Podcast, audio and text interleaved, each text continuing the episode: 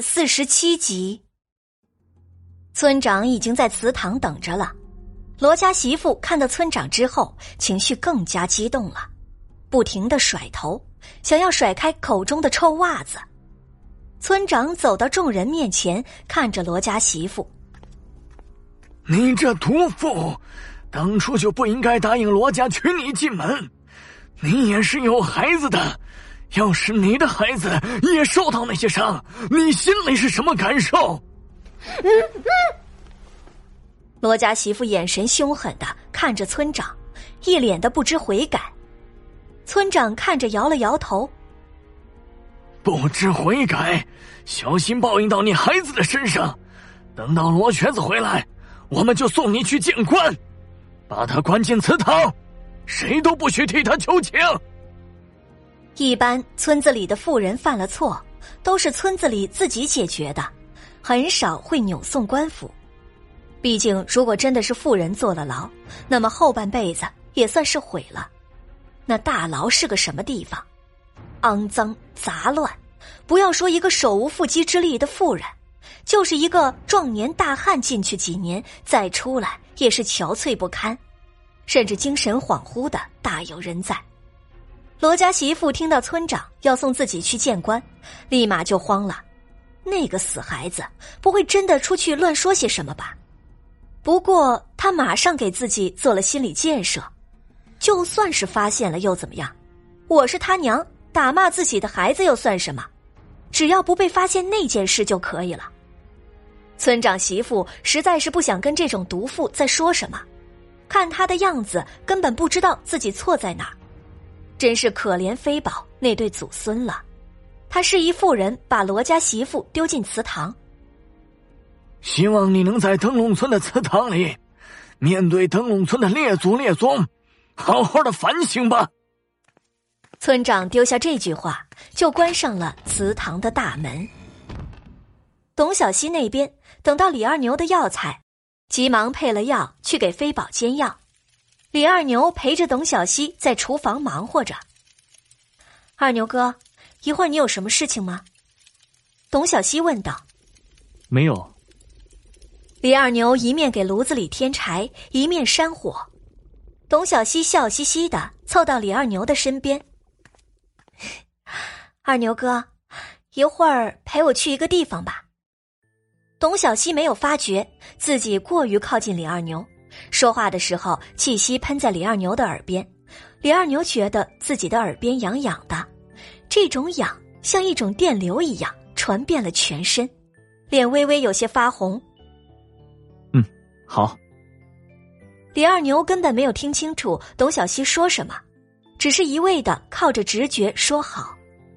董小希笑眯眯的看着火上的药罐，心中却在想着另外一件事儿，想得过于出神。不由得笑出了声来。给飞宝喂完药，董小希借口要送李二牛到村口，便要跟李二牛离开了。原本李二牛想要拒绝，天色已经这么晚，他一个姑娘家怎么能送他一个大男人出去呢？此时他就看到董小希在向他使眼色，猛地想起来自己在厨房答应跟他出去一趟。董小希拉着李二牛朝着祠堂的方向走去。干什么去？李二牛不知道这条路通向什么地方，他好奇的问道：“那个罗家媳妇自己一个人关在祠堂，做了那么多事情，怎么是能简简单单的关祠堂就放过了他？”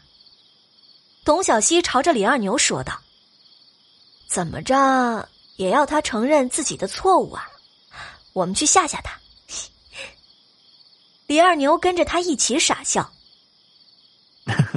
好。祠堂的地理位置其实是不错的，位于村子的最中央，可惜经常没有人来，显得冷冷清清的。到了晚上就更冷清，还显得鬼兮兮的。刚刚走近，就听到里面罗家媳妇在骂骂咧咧的：“臭婆娘，居然敢塞袜子给我！呸！”早晚弄死你们！妈的，绑那么紧！董小希和李二牛找到一个小洞，就看到罗家媳妇躺在地上，两只手在来回的蹭，想要努力的把手从绳子里面抽出来。李二牛随手捡起小石子，透过小洞丢到罗家媳妇的身上，就听见地上的人大喊道：“谁？谁啊？哪个作死的吓唬老娘！”董小希看着李二牛熟悉的动作，悄悄的笑了笑。看来上次恐吓母夜叉母女的时候，二牛哥已经有了经验了。董小希双手放在嘴边，做成喇叭状，故意压着自己的声音说道：“你个毒妇，还好意思问我是谁？我是飞宝的爷爷。谁？谁装神弄鬼的？啊！出来！”出来呀，飞宝爷爷！哼，你怎么不说自己是罗家祖宗呢？罗家媳妇虽然这么说，但是声音颤颤抖抖的，暴露了他内心的恐惧。你继续这么对我们家飞宝，我要你偿命！呜呜！董小希继续吓唬着祠堂里的人。什么？我没做过，没做过。罗家媳妇的声音却越来越小，努力把自己蜷缩在一起。不是我，不是我，不要来找我，不要来找我！董小希悄悄的打开祠堂大门的一角，故意发出吱吱吱的声音：“跟我走。”跟我走！啊啊啊不要！不是我，真的不是我！罗家媳妇努力的摇着头，把自己蜷缩在角落里，头埋在双膝之中。哦，我真的很生气，跟我下去找阎王说吧。呜呜！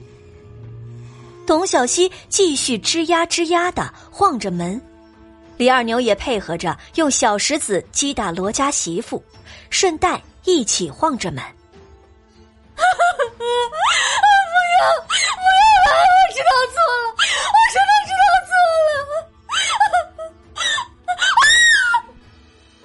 罗家媳妇突然大叫一声，便没有反应了。董小希见里面没有声音了，便悄悄的进去一看究竟。原来罗家媳妇晕了过去。董小希拿出银针，扎在罗家媳妇几个穴位上。哼，让你心狠手辣。说着，董小希使劲儿的在罗家媳妇身上挂出了几道痕迹，让她看起来像是鬼挠的一样。又狠狠的抓着他的肩膀和手腕，努力的留下印记。哼，吓不死你！董小希做完这一切，就带着李二牛离开了。你刚才是在干什么？走远之后，李二牛问道：“嗯？”董小希还在幻想着明天早上罗家媳妇的好戏。听说，如果是鬼抓人，会在人的手腕上和触碰过的地方留下紫黑印啊。做戏嘛，当然要做全套了。李二牛和董小希对视一眼，哈哈大笑起来。李二牛把董小希送回家，然后自己一个人上山了。李二牛走在熟悉的路上，耳边只有秋风呼呼的响。突然有一个异常的声音，引起李二牛的警惕。李二牛悄悄拿出藏在自己身上的短刀，警惕的看着周围。感谢您的收听，去运用商店下载 Patreon 运用城市，在首页搜索海量有声书，或点击下方链接听更多小说等内容。